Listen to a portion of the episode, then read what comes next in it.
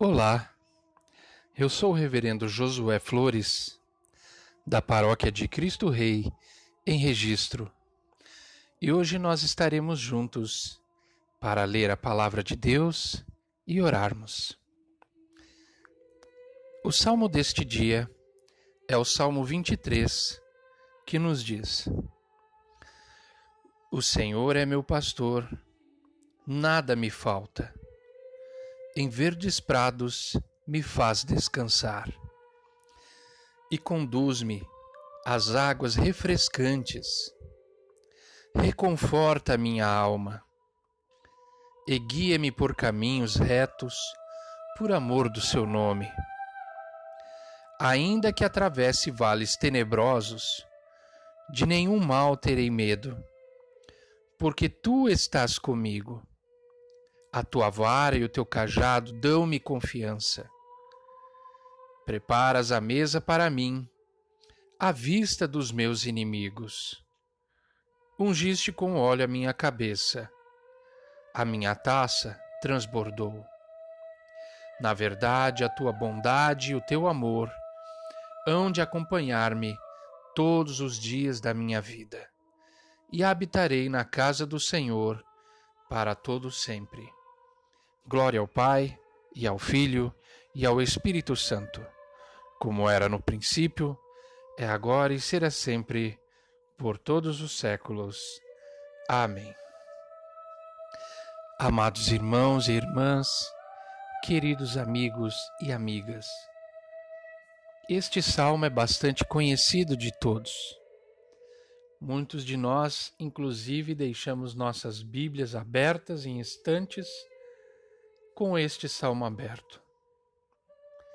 E eu gostaria de propor uma meditação especialmente sobre o versículo primeiro deste salmo, sobre a expressão nada me faltará ou nada me falta, como lido há pouco. Aquilo que nos falta é a medida do tamanho de nossa necessidade. Aquilo que nos falta é a medida do tamanho de nossa necessidade. Mas a pergunta que nos vem é: o que é então a necessidade? A necessidade é a ausência ou a escassez de algum recurso. Quando falta um determinado recurso, este recurso passa a então a tornar-se uma necessidade. As necessidades elas são várias, de diversas ordens. Podem ser materiais, emocionais e abstratas. E isso nós vemos no próprio Salmo, quando o salmista diz lá no versículo 2 que o pastor nos leva, nos encaminha para descansar em verdes prados me faz descansar. O descanso é uma necessidade emocional e abstrata. Nós precisamos descansar as nossas mentes, os nossos corpos. Mas também no versículo 2 diz que esse pastor nos leva a fontes de águas refrescantes. A água como um recurso, como uma necessidade física, material. Lá no versículo diz que esse 3 diz que este pastor reconforta as nossas almas como uma espécie de psicólogo que está ali a sempre conduzir no, as nossas necessidades afetivas, emocionais, as nossas crises emocionais que temos. Este pastor está ali nos reconfortando a alma. E é por causa disso, pelo fato de que esse pastor nos guia, que nós não tememos, como lá no versículo 4 diz ainda que andemos por vales tenebrosos, não temo, Não temerei. Não temer significa não ter medo de algo, de alguma coisa. Significa que não temos a necessidade de termos medo, porque estamos acompanhados de nosso pastor. E o salmo vai elencando várias outras necessidades humanas, sejam materiais, abstratas ou emocionais. Mas então você pode me fazer o seguinte questionamento: se, se os ricos têm todas as suas necessidades satisfeitas, então Deus é pastor de ricos. Esta é uma leitura social que foi por durante muitos séculos feita. Apenas as pessoas ricas têm como símbolo de sua riqueza a graça de Deus. E esse foi um aspecto muito criticado por um grande sociólogo intelectual do século XIX, chamado Max Weber, quando ele falava sobre a ética protestante e o espírito do capitalismo. Quando, em determinado momento, a sociedade privilegiava pessoas ricas como pessoas que tinham a graça, a bênção de Deus. Sua riqueza era símbolo dessa graça, desta misericórdia de Deus. Portanto, aquelas pessoas que eram pobres eram literalmente desgraçadas. Desgraçadas no sentido de não possuírem a graça de Deus. Esta leitura equivocada, por durante muito tempo, foi solfejada nos ouvidos em sermões, em meditações das mais diversas das pessoas cristãs. E eu gostaria de fazer uma proposta de leitura social do, do Salmo 23 às avessas. Às avessas dessa que acabamos de ouvir. Partindo do pressuposto da espiritualidade dos grandes mestres do deserto. Todos estes grandes mestres da espiritualidade nos mostraram que é possível se viver com muito pouco. Não com muito, mas com muito pouco. Tudo aquilo que se acumula é sobra. E toda sobra, ela é desconfiança de Deus. Porque confiar em Deus é ter a dimensão de que Deus irá nos servir com o seu maná no deserto. É termos a dimensão de que Deus fará jorrar a água da pedra em meio ao deserto. Confiar em Deus é se colocar em Suas mãos e confiar e acreditar e ter fé na Sua providência a providência de que Deus é o nosso pastor, de que Ele nos conduz aos vales verdejantes, de que Ele nos conduz às águas refrescantes. Assim como o Senhor Deus fez com seu povo no deserto,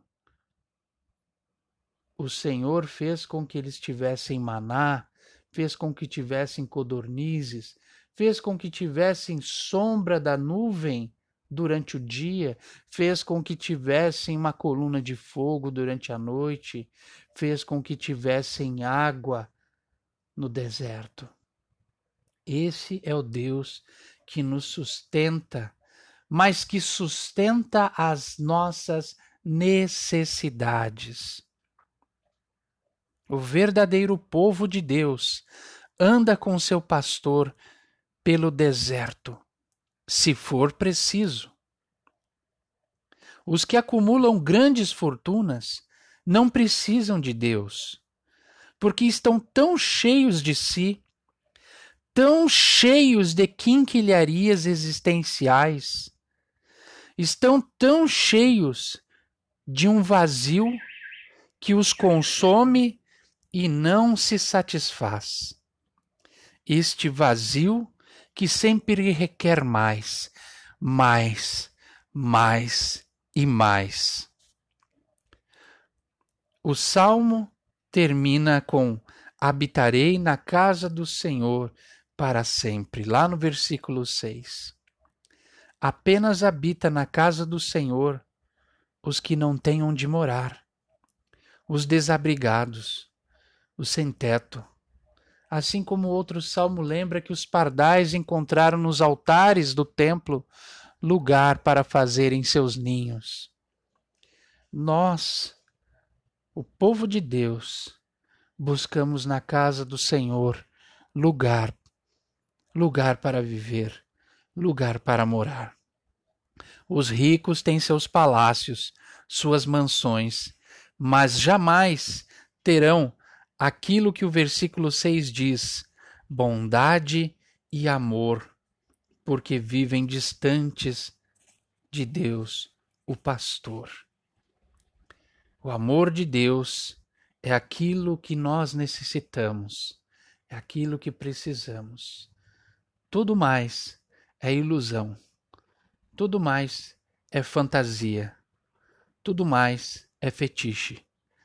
Por isso, queridos irmãos e irmãs, a espiritualidade cristã é a espiritualidade do mínimo possível. Que nós tenhamos o mínimo possível. Pelo contrário, podemos perder a Jesus na nossa caminhada, assim como aquele jovem chegou, o jovem rico que chegou até Jesus e disse que queria segui-lo. Jesus disse o que para ele? Dê tudo que tem aos pobres e vem me seguir. Mas ele não teve coragem de se desapegar de toda a quinquilharia existencial que ele tinha tudo aquilo para ele era mais importante do que Jesus. E quando as coisas são mais importantes do que Jesus, do que Deus em nosso coração, é sinal de que nós estamos cheios e satisfeitos das nossas bobices, das nossas quinquilharias, dos nossos treco-trecos, que todos os dias o capitalismo nos faz consumir. Consuma, consuma, consuma. Isso é necessário, isso é necessidade, quando na verdade não passa de bobeira. Que Deus nos abençoe. Oremos. Pai amado, nós te agradecemos por toda a tua benevolência para com a nossa vida e inestimável amor para com o mundo. Hoje, especialmente, nós te pedimos por todos os pobrezinhos do reino. Estas pessoas que sofrem pela escassez dos recursos básicos, tudo por conta da ganância da humanidade, daqueles que muito têm e ainda desejam mais, tiram do pobre para os seus próprios proventos. Senhor, arrependa o coração destas pessoas gananciosas, e distribua, Senhor, toda a riqueza da tua criação para as pessoas famintas, para as pessoas sedentas, para aqueles que estão entristecidos e enlutados pelas dores deste mundo. Tudo isso nós te pedimos, ó Senhor, tu que vives e reinas com Cristo e o Espírito Santo. Amém. E a bênção de Deus Onipotente, Pai, Filho e Espírito Santo, seja convosco e convosco habite eternamente. Amém.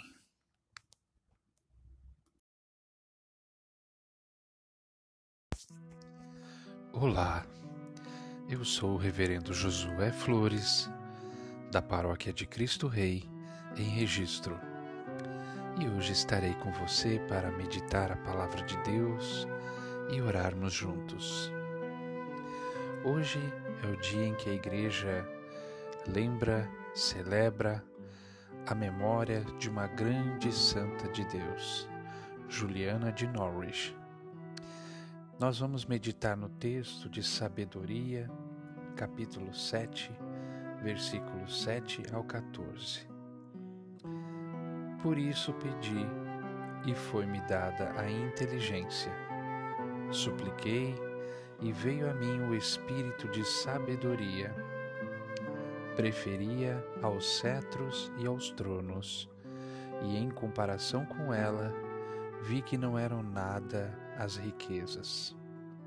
Nem sequer a comparei às pedras preciosas, pois o ouro todo, diante dela, é um pouco de areia, e a prata perante ela será como lodo. Amei-a mais que a saúde e a beleza, e antes a quis ter a ela que a luz, pois a sua claridade jamais tem ocaso.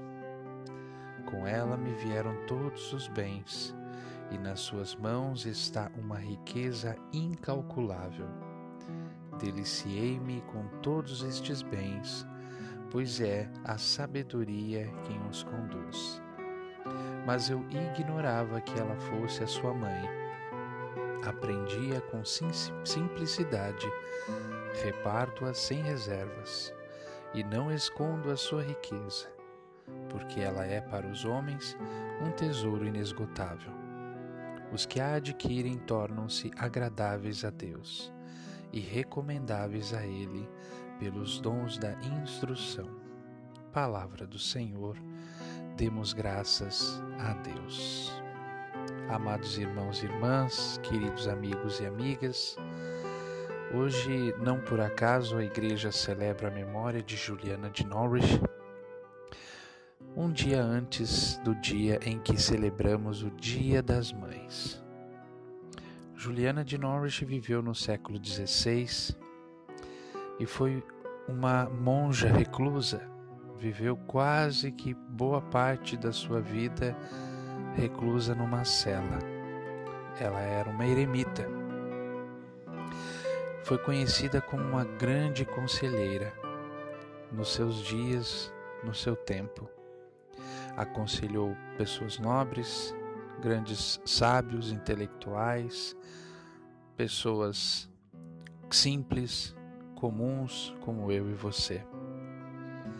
Juliana de Norwich foi a primeira mulher escritora na língua inglesa, numa época em que as mulheres não escreviam, porque a elas era era prejudicado a educação de forma que apenas homens tinham o privilégio dela. Muitas mulheres não sabiam ler, mas Juliana, ousada no seu tempo, corajosa e muito à frente da história do seu momento,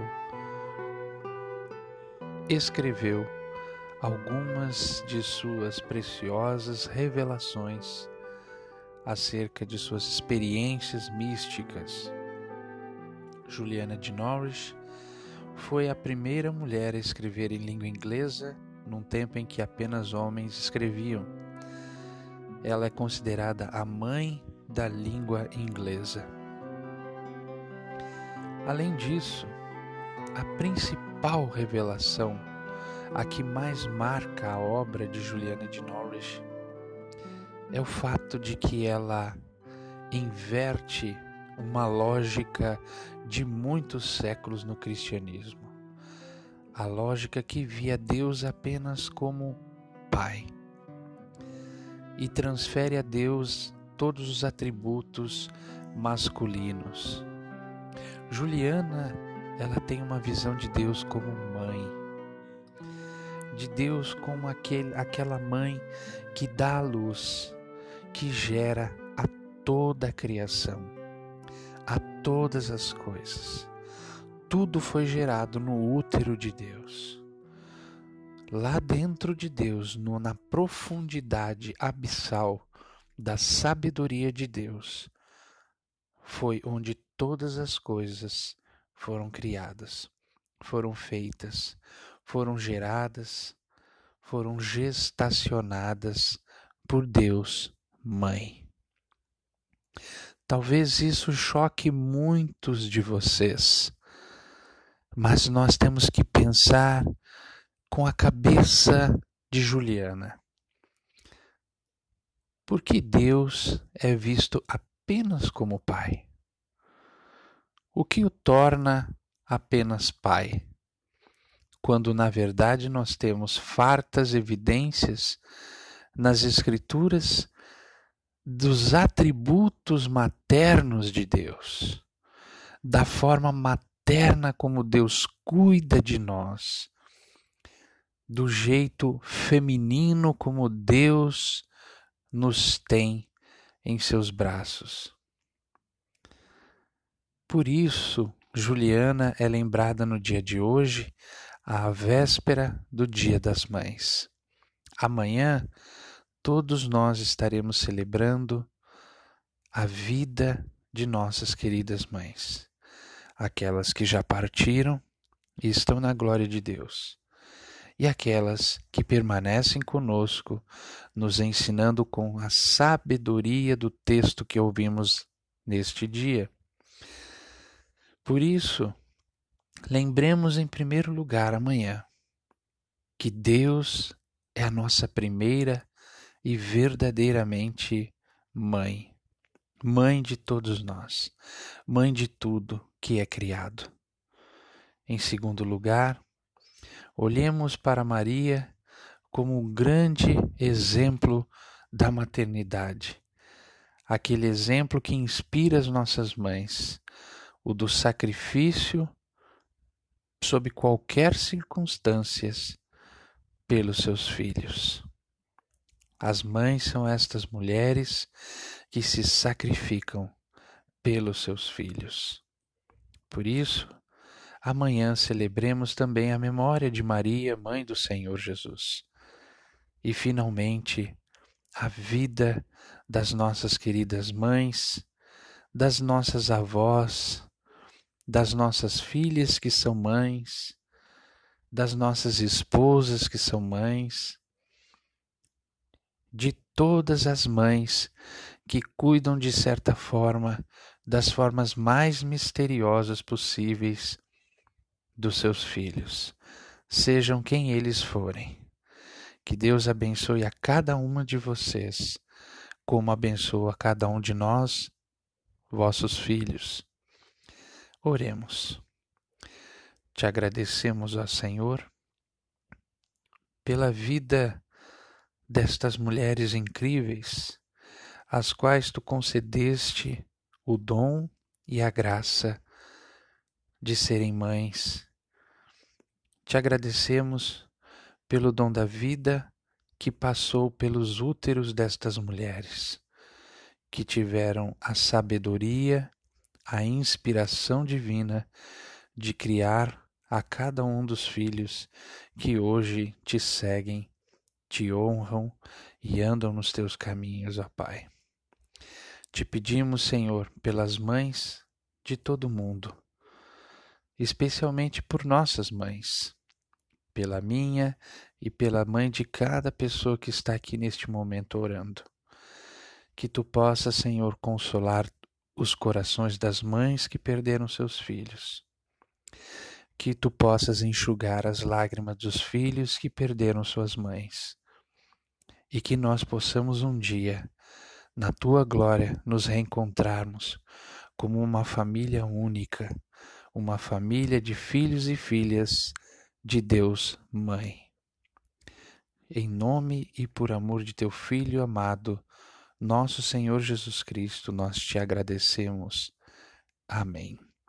E a bênção de Deus Onipotente, Pai, Filho e Espírito Santo, seja com vocês agora e para sempre. Amém.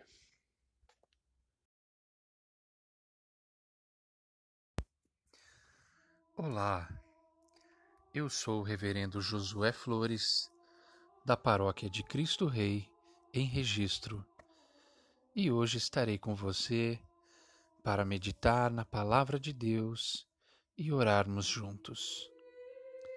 A palavra de Deus, escrita no Evangelho de São Lucas, capítulo 8, versículos 4 ao 15, diz assim: E ajuntando-se uma grande multidão, e vindo de todas as cidades ter com ele, disse por parábola: Um semeador saiu a semear a sua semente, e quando semeava, caiu alguma junto do caminho, e foi pisada, e as aves do céu a comeram. A outra caiu sobre pedra, e nascida secou-se, pois que não tinha umidade.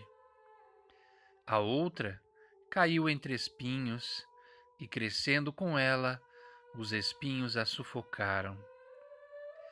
A outra caiu em boa terra, e nascida, produziu fruto, a cento por um. Dizendo ele estas coisas, clamava: Quem tem ouvidos para ouvir, ouça. E os seus discípulos o interrogaram, dizendo: Que parábola é esta? E ele disse: A vós vos é dado conhecer os mistérios do reino de Deus, mas aos outros por parábolas, para que vendo não vejam e ouvindo não entendam. Esta é, pois, a parábola. A semente é a palavra de Deus. E os que estão junto do caminho, estes são os que ouvem, pois vem o diabo e tira-lhes do coração a palavra, para que não se salvem crendo. E os que estão sobre pedra, estes são os que, ouvindo a palavra, a recebem com alegria, mas como não têm raiz, apenas creem por algum tempo, e no tempo da tentação se desviam. E aqui caiu entre espinhos, esses são os que ouviram, e indo por diante, são sufocados com os cuidados e riquezas e deleites da vida, e não dão fruto com perfeição. E aqui caiu em boa terra, estes são os que, ouvindo a palavra, a conservam num coração honesto e bom, e dão fruto de perseverança.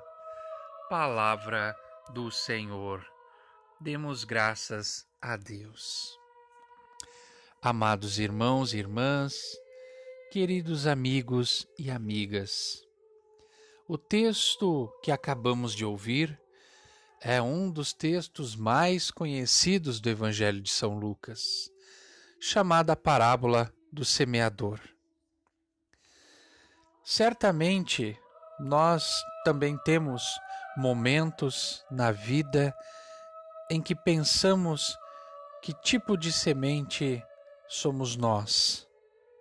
Se a semente é a palavra de Deus e ela caiu em nossos corações, que tipo de frutos temos produzido? Que tipo de terreno esta semente caiu? Que terreno somos? Eu me recordo desde o primeiro ano em que eu comecei a estudar no seminário, em que cada vez mais que eu avançava em meus estudos, eu tinha mais dúvidas. E quanto mais dúvidas eu tinha, mais eu me lançava aos estudos e mais dúvidas surgiam.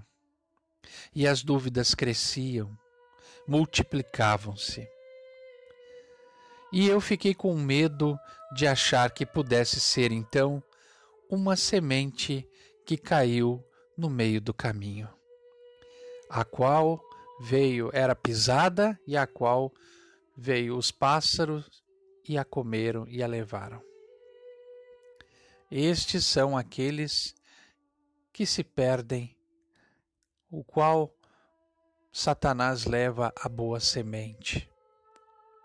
Mas então eu pensando, refletindo sobre isso, cheguei à conclusão de que quanto mais dúvidas eu tinha, mais eu me lançava a querer estudar a palavra de Deus, mais eu me jogava para o mistério da palavra de Deus.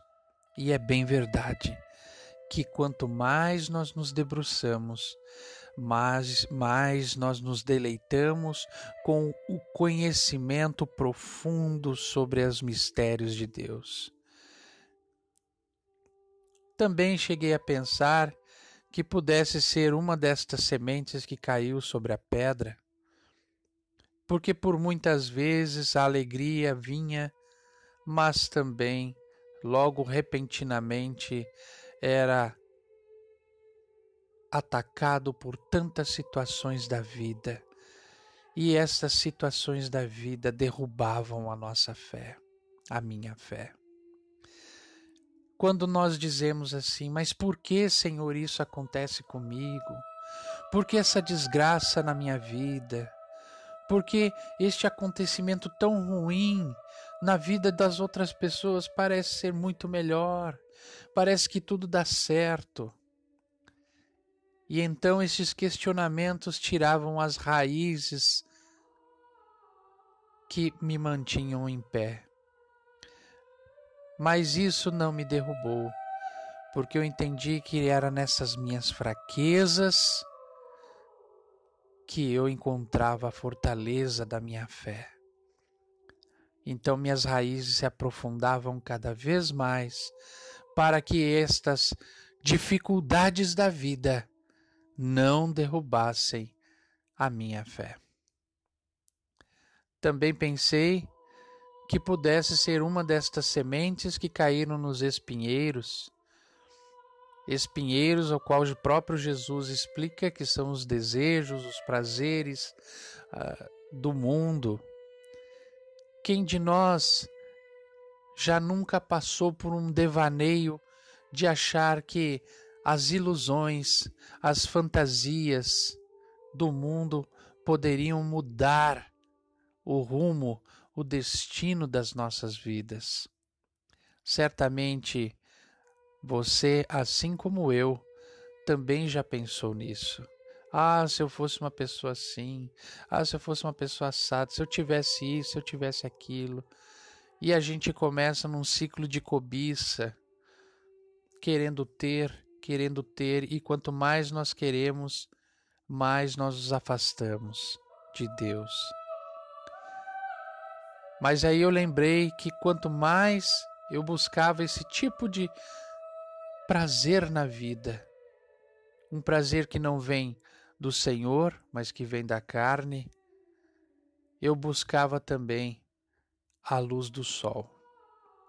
Como uma planta germina, a planta sempre busca a luz do sol para poder ultrapassar todas as barreiras a qual ela tem. Eu mesmo tenho várias plantinhas aqui em casa. E estas plantinhas, em determinados momentos, elas se curvam, elas crescem exageradamente para poder alcançar o calor do sol a luz do sol. E o nosso sol é Jesus Cristo. E quando Jesus está acima das nossas vidas, nós devemos buscá-lo. Nós devemos romper com todas estas estas estes espinheiros que tentam sufocar a nossa vida. E com muita resiliência e buscando crescer na fé, nós rompemos com todos estes espinheiros que tentam nos sufocar. Por isso, queridos irmãos e irmãs, se você está ouvindo esta mensagem hoje, creia que você é uma semente que caiu em terra fértil, em terra boa. Porque se você sente todas estas situações em sua vida, situações de desespero, de tristeza, de dúvida, é porque você é humano assim como eu, mas como tal, Cristo fecundou o seu coração. E hoje, apesar de todas as dificuldades, você irá dar muito fruto para a honra e glória de nosso Senhor. Oremos.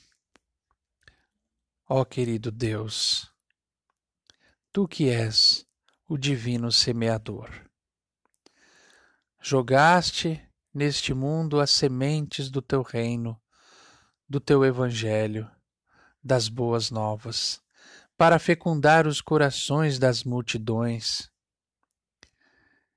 E nós te agradecemos pela graça que temos de ter recebido esta palavra, de ter sido fecundado por esta palavra, por esta semente, que apesar de todas as dificuldades, de todas as tentações e desejos fúteis, de todos os desesperos e tristezas, sofrimentos que passamos, que procuram nos desviar, que procuram afogar a nossa fé, sufocar a nossa fé. Tu estás conosco, operando maravilhas em nossas vidas. Obrigado, Senhor, porque tu caminhas conosco. Tu cuida de nós tal como um jardim, um jardim do divino semeador. Nós queremos ser, Senhor, estas sementes que gerem frutos de misericórdia, de caridade, os frutos do Espírito para um mundo sem esperança, para um mundo enfermo, para um mundo na escuridão. Tudo isso, Senhor, fazemos em nome e por amor de teu Filho Jesus Cristo, nosso Senhor, que vive e reina por todos os séculos sem fim. Amém. E a bênção de Deus Onipotente, Pai, Filho e Espírito Santo seja convosco, e convosco habite eternamente. Amém.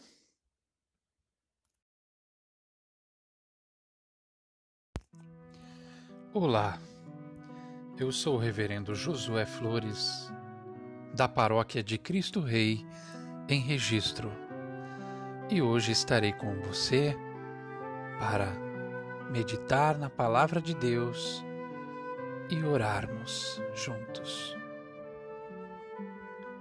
A Palavra de Deus escrita no Evangelho de São Marcos, capítulo 4, versículos de 1 a 20 nos diz: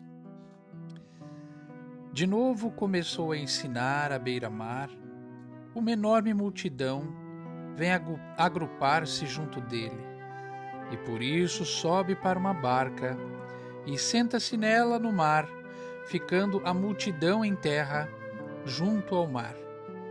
Ensinava-lhes muitas coisas em parábolas e dizia nos seus ensinamentos: Escutai, o semeador saiu a semear. Enquanto semeava, uma parte da semente caiu à beira do caminho. E vieram as aves e comeram-na. Outra caiu em terreno pedregoso, onde não havia muita terra, e logo brotou por não ter profundidade de terra. Mas quando o sol se ergueu, foi queimada e por não ter raiz, secou outra caiu entre espinhos, e os espinhos cresceram, sufocaram-na e não deu fruto. Outra caiu em terra boa, e crescendo e vicejando deu fruto e produziu a trinta, a sessenta e a cem por um. E dizia: Quem tem ouvidos para ouvir, ouça.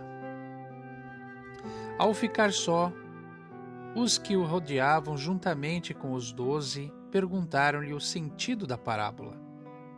Respondeu: A vós é dado conhecer o mistério do reino de Deus, mas aos que estão de fora, tudo se lhes propõe em parábolas, para que ao olhar olhem e não vejam, ao ouvir ouçam e não compreendam.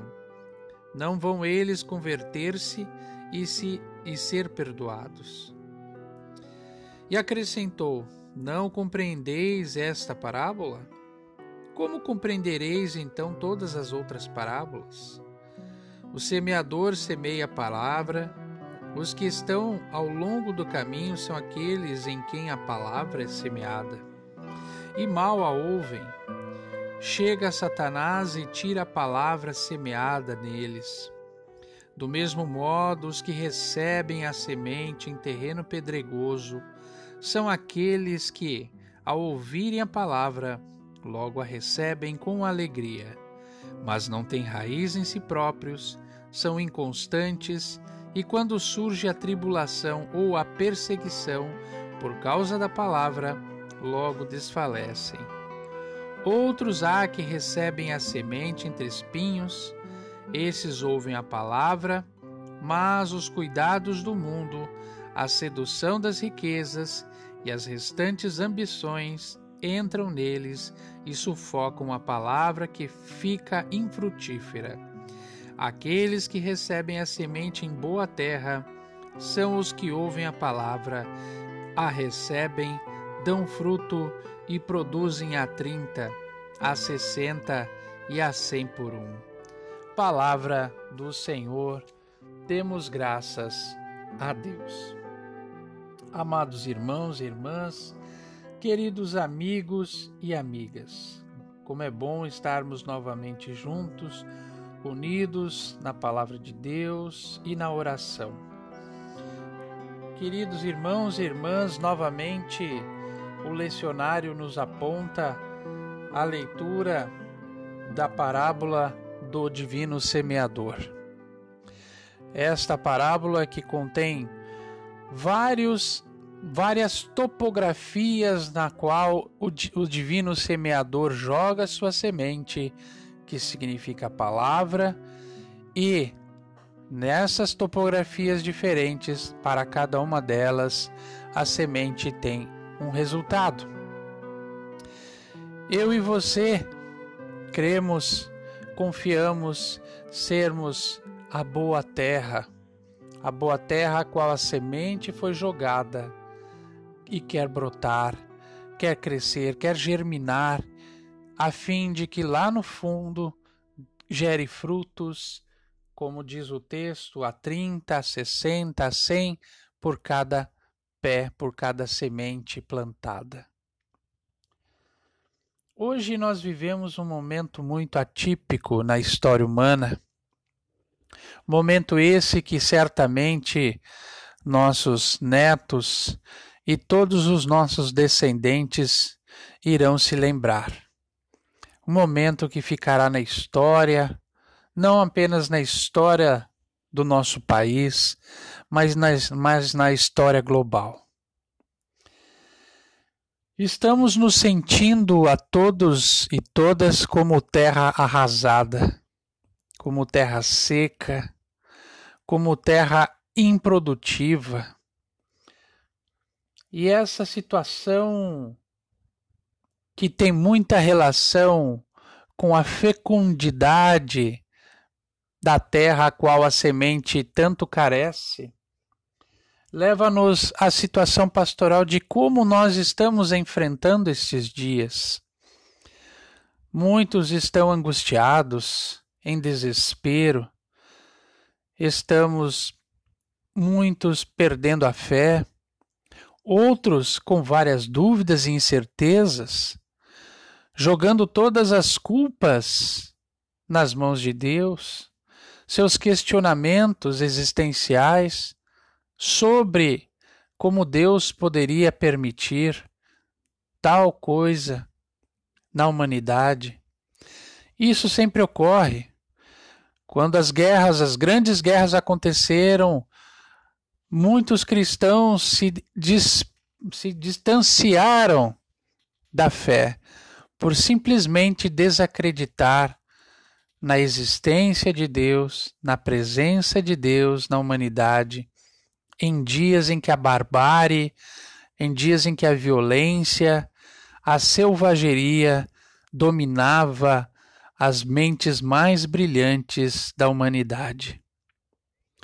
Hoje vivemos dias em que certamente a natureza se volta contra nós e somos vítimas da brutalidade da violência com a qual tratamos as coisas de Deus, o mundo de Deus, a criação de Deus.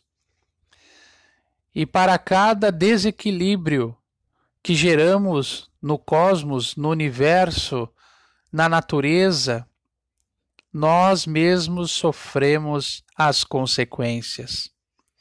E quando nós sofremos estas consequências, por mais piedosos e piedosas que sejamos, passamos a questionar.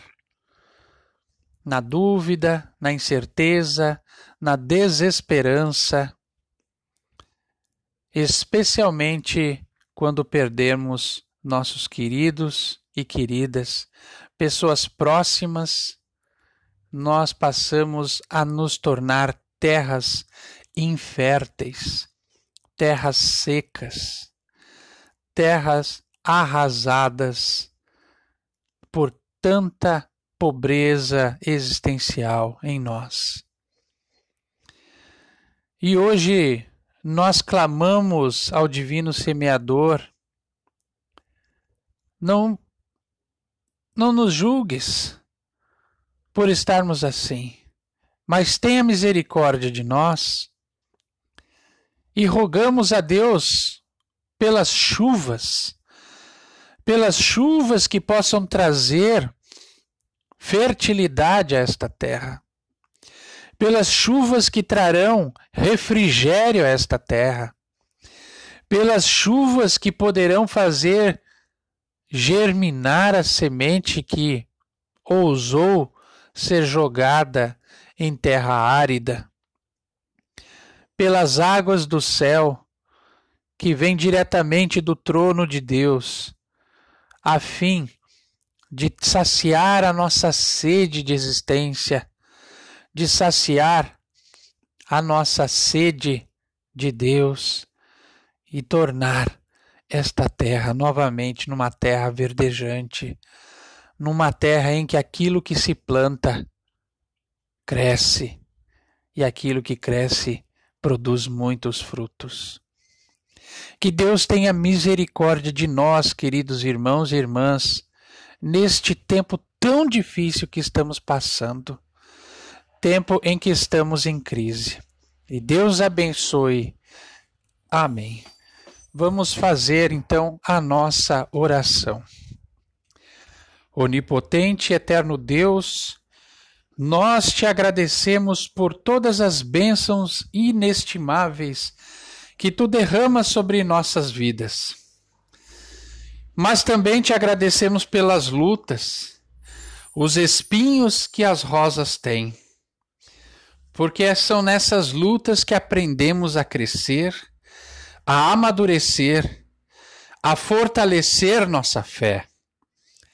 Mas ajuda-nos, Senhor, para que possamos vencer a todas as agruras destas vidas, das pessoas que nos cercam, que todas elas se sintam fortalecidas em suas fé, para que elas possam crescer, amadurecer e que esses frutos possam ser gerados como, como frutos de bênção para o mundo como, como frutos da tua misericórdia para um mundo sem esperança.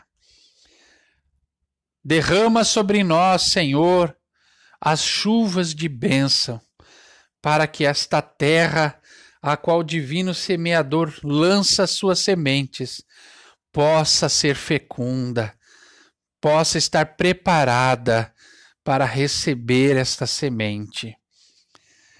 Que o Senhor abençoe e guarde a todas aquelas pessoas que estão entristecidas e enlutadas por terem perdido seus entes queridos. Em nome e por amor de Jesus Cristo, nosso Senhor. Amém. E a bênção de Deus Onipotente, Pai, Filho e Espírito Santo, seja convosco e convosco habite eternamente. Amém.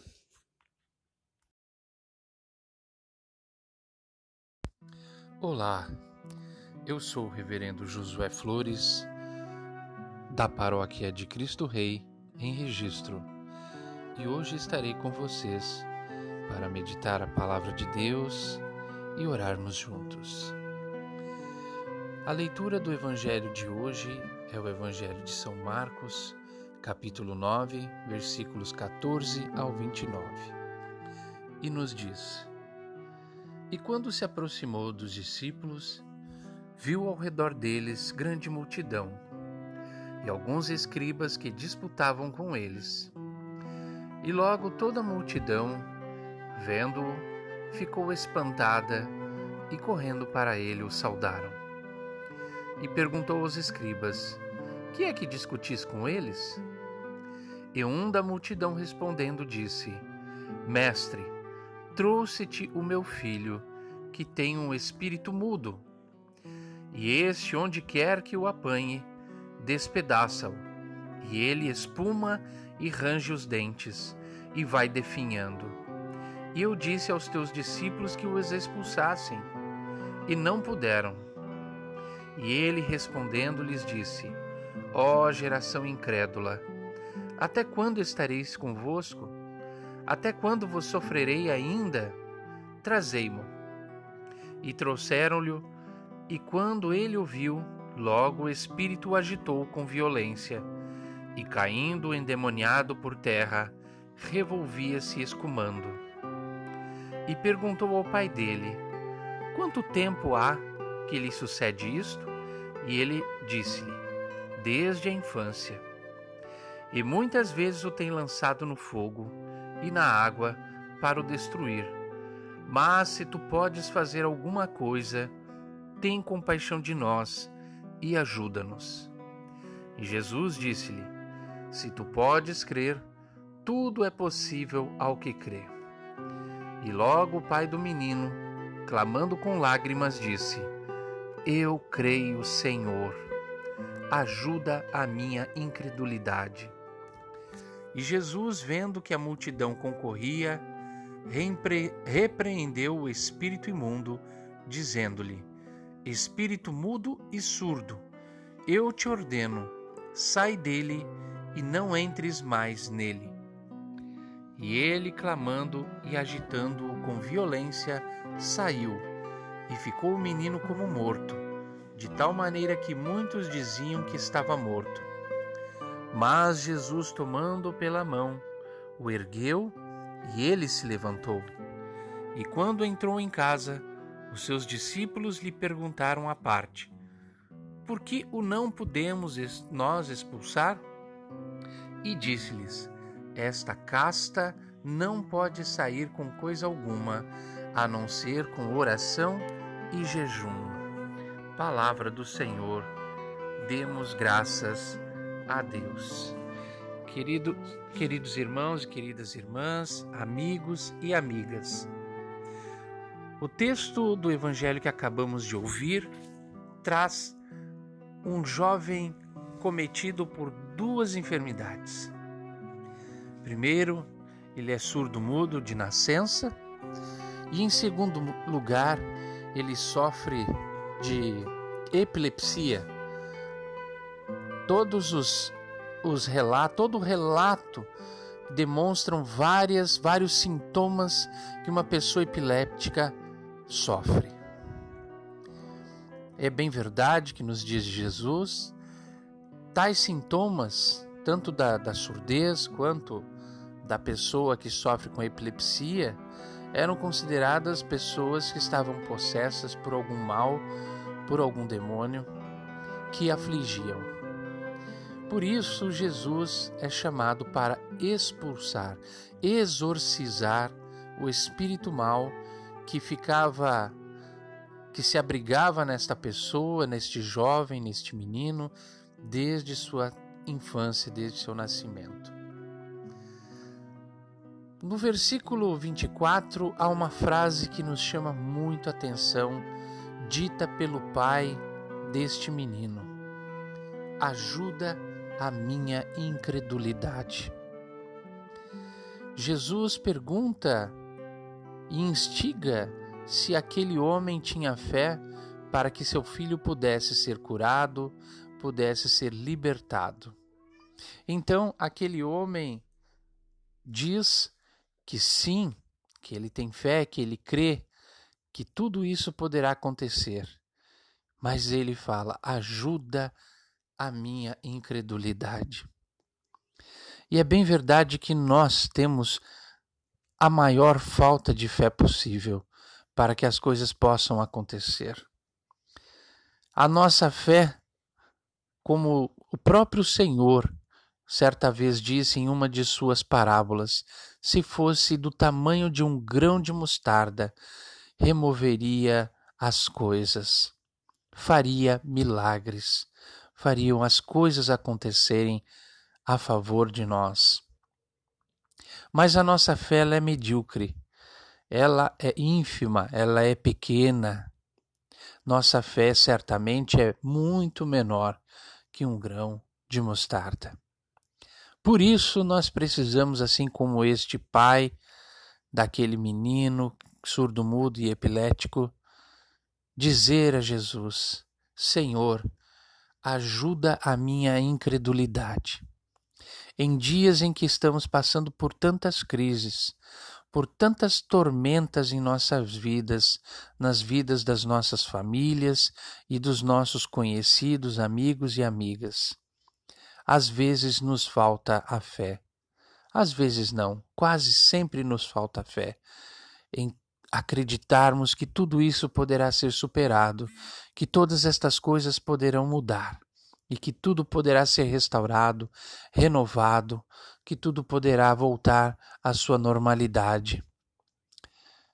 Senhor, ajuda a minha incredulidade. Em segundo lugar, no versículo 27, é muito interessante que Jesus, ao ter contato com este menino, ele pede para que aqueles espíritos o abandonem, o deixem, ele expulsa aquele espírito mau, ele cura aquele menino. E há o relato de que ele ficou extremamente agitado e de repente passou a um estado como de morte, como se ele estivesse realmente morto. Jesus então o toma pela mão, o ergue e o menino se levanta. Nós estamos muitas vezes assim, queridos irmãos e irmãs.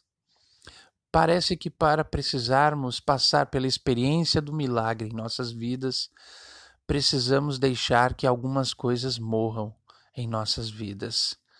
Não é possível que voltemos de um encontro com o Senhor, de um encontro com Jesus, com as mesmas coisas. Por isso, às vezes, é necessário que deixemos que tais coisas morram, mesmo que nossa aparência seja essa, a de que morremos para o mundo.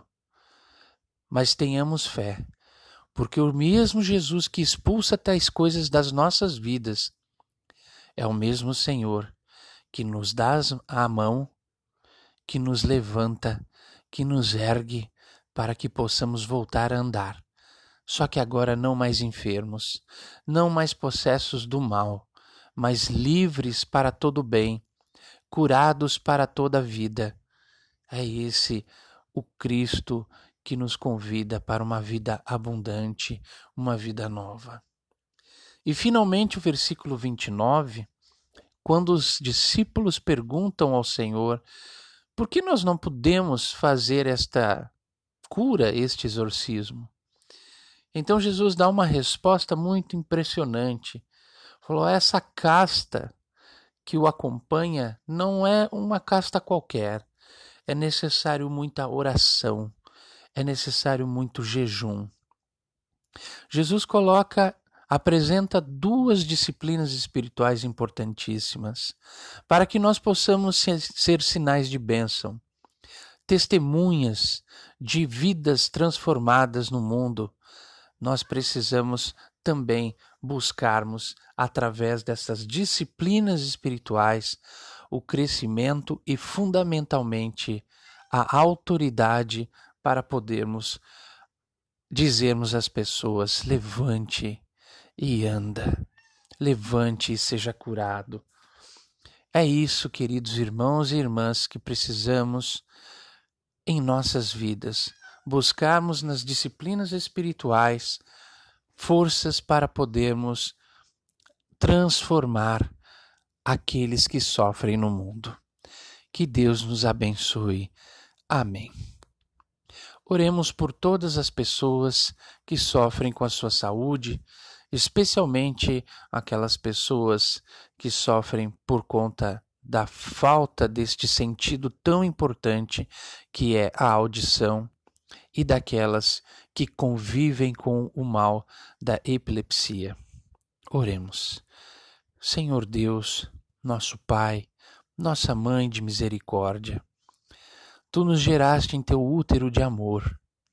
Tu nos colocastes neste mundo para que tivéssemos um propósito nele, de abençoar a cada pessoa que nos cerca, de abençoar nossos familiares, nossos amigos e todas aquelas pessoas com as quais nós nos relacionamos mas tu conheces o drama de cada um, de cada uma que vive sem a audição. Tu conheces o drama daquelas pessoas que vivem com epilepsia. Nossa medicina ainda não encontrou os caminhos para a cura.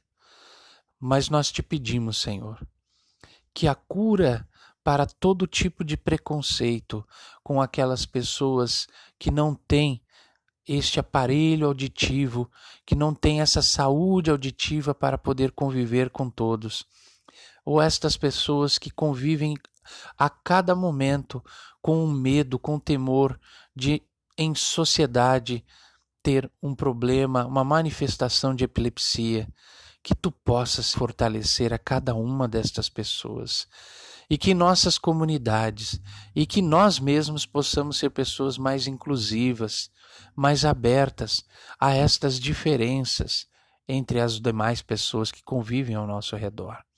Que possamos ser sinais de amor, de misericórdia entre um mundo cada vez mais obscuro, cheio de preconceitos e discriminação.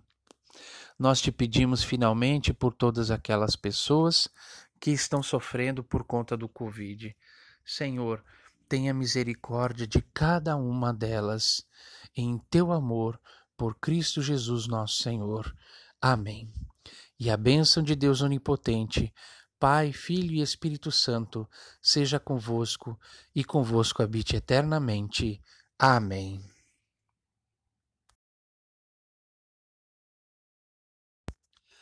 Olá.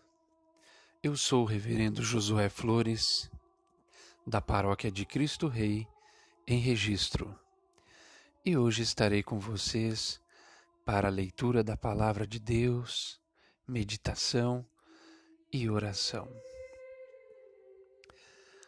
O Evangelho de São João, capítulo 6, versículos 37 a 40, nos diz: Todos os que o Pai me dá virão a mim, e quem vier a mim, eu não rejeitarei, porque desci do céu não para fazer a minha vontade, mas a vontade daquele que me enviou. E a vontade daquele que me enviou é esta: que eu não perca nenhum daqueles que ele me deu, mas o ressuscite no último dia. Esta é, pois, a vontade do meu Pai que todo aquele que vê o Filho e nele crê tenha vida eterna, e eu ressuscitarei no último dia. Palavra do Senhor. Demos graças a Deus. Amados irmãos e irmãs, queridos amigos e amigas, eu peço licença a vocês, tanto pela mudança do texto do lecionário para o dia de hoje e também para a meditação do dia de hoje. Estamos entristecidos hoje, um dia em que nos despedimos da professora Vera Lúcia Simões de Oliveira. A nossa professora Vera, tão conhecida historiadora da Igreja, e que nos deixa agora a lembrança de sua vida entre nós. Eu gostaria de fazer a leitura de suas considerações finais no livro História do Anglicanismo na Inglaterra. Abre aspas. A história e a maneira de ser do anglicanismo, o seu ethos, nas suas mais variadas manifestações regionais, tem um padrão, ao mesmo tempo de continuidade e mudança. Continuidade com a tradição do Evangelho que recebemos e mudança com o desejo e a possibilidade de interpretar e entender o Evangelho quando as situações históricas da sociedade assim o requerem. No trinômio Escritura, Tradição e Razão, as três partes se interpolam, proporcionando uma compreensão inteligente e transformadora. E para o anglicanismo, o centro de toda a compreensão é a encarnação. É ela que resume e centraliza a nossa adoração e vida comunitária. Ela é a fonte de toda a nossa identidade.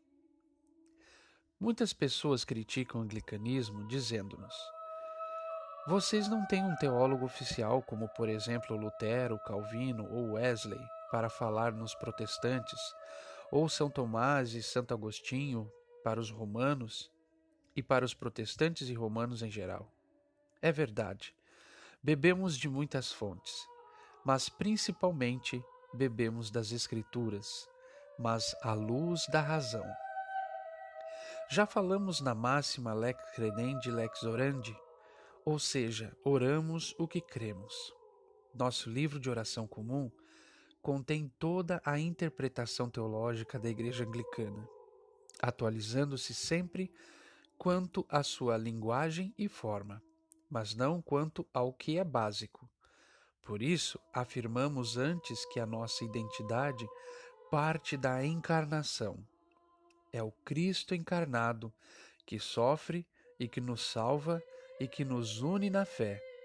E isto vem de geração em geração. Certa vez, um texto afirmava sobre seu autor que ele era anglicano, porque sua família o fora. Ele fora educado na fé dessa maneira e, racionalmente, quando adulto, refletira que essa era a melhor forma para ele de ser cristão. E aquela forma de pensar não era nova vinha desde a época da Igreja primitiva. Santo Atanásio, um dos grandes pais da Igreja, lutara por isso. No século IV da era cristã, Concílio de Nicéia em 325 e posteriormente. Quase fora morto por essa fé. E ela persiste até hoje. E muitos cristãos e cristãs, décadas depois, assim também o fizeram, para legar essa fé. Vimos desfilar perante nossos olhos nomes de homens, mulheres, jovens que herdaram a fé de seus pais e a mantiveram. Vimos também que os momentos de tensão e de mudanças, atualizações, ainda continuam até os dias de hoje. A Igreja reflete a evolução da sociedade, embora caiba a ela uma palavra orientadora. Falando sobre a minha pessoa, só como um exemplo, quero dar meu testemunho como anglicana. Nasci numa família episcopal anglicana há muito tempo atrás. Meu pai era clérigo da igreja e minha mãe uma dona de casa tarefada, com quatro filhos para criar, e trabalhando, além disso, tudo o que podia para ajudar como leiga na igreja. Assim, cresci num lar religioso, meu pai era severo conosco no que concernia aos nossos deveres em geral. Duas mulheres e quatro homens procuravam viver num lar cristão.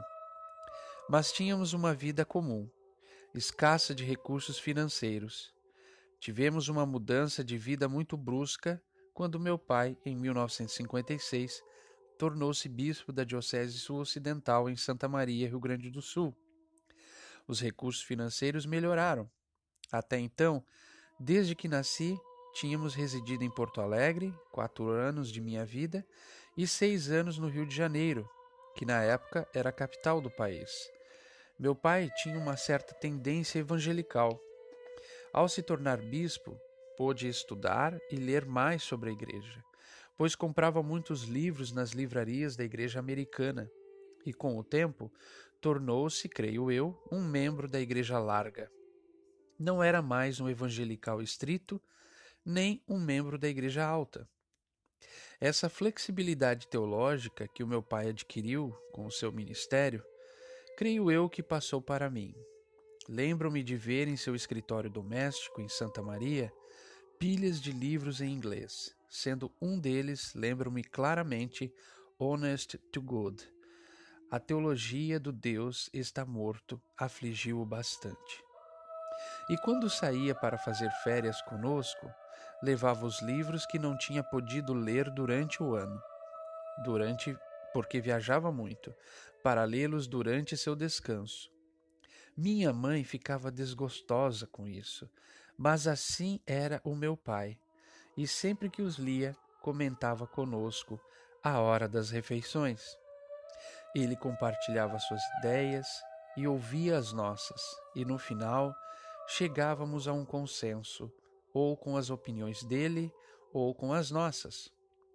Essa experiência doméstica de flexibilidade na doutrina e na fé reforçou em mim o desejo de continuar a ser anglicana.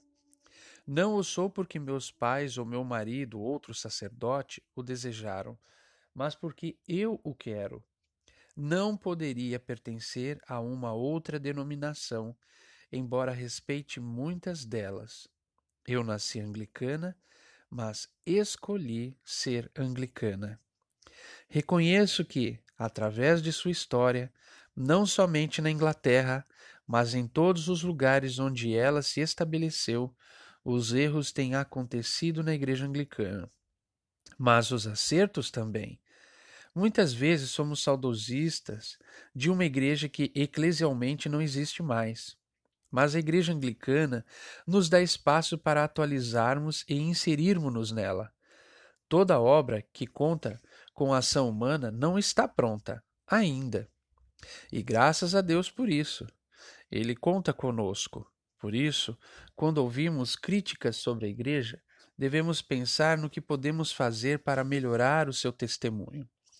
Ela já tem o melhor referencial teórico, o Evangelho de Cristo Sei que o Senhor da história conta com cada um, cada uma de nós, e conhecer a história da Igreja Anglicana faz parte desse processo. Porto Alegre, maio de 2015, trigésimo ano da ordenação feminina no Brasil, Vera Lúcia Simões de Oliveira. Como ex-aluno da professora Vera, eu gostaria de tributar a minha ação de graças a Deus por sua vida. Tributar a minha gratidão por ter sido seu aluno e seu afiliado eclesialmente enquanto estive na Diocese Meridional. A professora Vera tinha uma visão bastante otimista sobre a igreja sobre a história da igreja.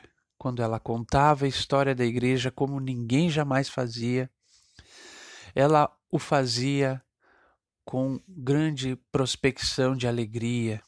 Ela não conseguia passar os momentos ruins que a igreja tinha vivido porque ela olhava de uma forma muito otimista a história da igreja. Ela sempre via a mão de Deus agindo na história daqueles homens e mulheres, sacerdotes, sacerdotisas, trabalhando pelo reino. Muito diferentemente, eu comecei a fazer uma leitura mais crítica sobre a nossa história, como um contraponto a tudo aquilo que ela ensinara. Mas, em determinado momento da educação teológica no Brasil, quando passara a ser virtual. Antes era no sistema sistema de correio, as pessoas que queriam ter uma formação em anglicanismo encomendavam o curso de imersão em anglicanismo pelo correio e o seminário de Porto Alegre assim o fazia e com toda a dedicação e carinho a professora Vera, que foi uma das grandes idealizadoras do curso, o fazia enviando seu material de história. Quando passou a ser de forma online, a professora Vera, que tinha muitas limitações na área de informática, ela indicou-me para ser o professor de história de anglicanismo. E a mim ficou uma dúvida, por que ela fizera isto, uma vez que eu tenho uma visão tão diferente da história como a dela. Ela é uma pessoa otimista, e eu sempre olhei a história da igreja com muitas suspeitas, levantando mais críticas do que o otimismo que ela fizera sempre. Mas a professora Vera talvez olhasse para mim com seus olhos de caridade e misericórdia como uma, uma complementação àquilo que ela ensinara ao longo de sua vida. E eu aceitei o desafio de ser professor de história do anglicanismo, mas quando fui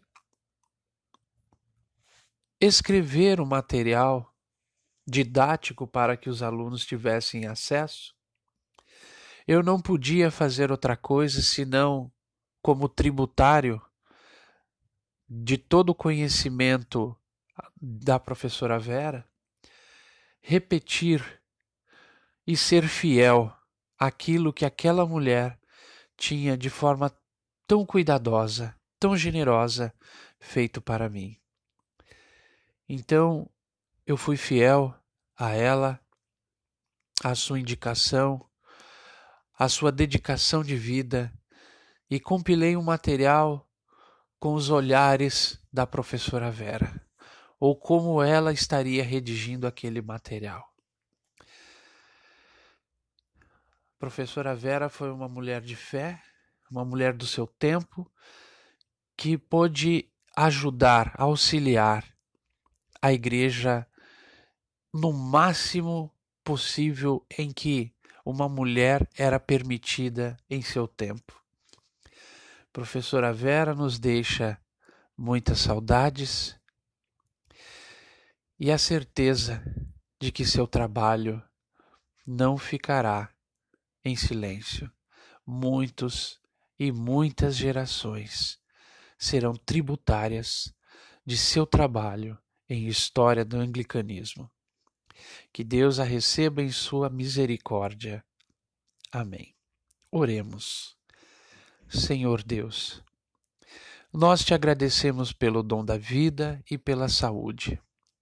E hoje, muito especialmente, agradecemos pela vida da professora Vera. Pedimos-te que esteja confortando e consolando os corações de Bispo Orlando, seu esposo, de Cláudio, seu filho, seu neto Lucas e todos aqueles que a amavam. Conforta, Senhor, também os corações de todas as famílias que têm perdido seus entes queridos ao longo desta jornada tão infeliz da humanidade. Que nós possamos superar, que a Igreja possa superar e triunfar este momento tão sombrio e que nós possamos, ao longo desses próximos tempos que virão, contar a história de como tu andaste com o, seu, o teu povo ao longo deste tempo de pragas, de tantas dificuldades que passamos. Senhor, esteja conosco, esteja com cada um de nós, guiando-nos e confortando-nos ao longo desta caminhada. Em nome e por amor de teu Filho Jesus Cristo, nosso Senhor. Amém. Que Deus nos abençoe. Amém.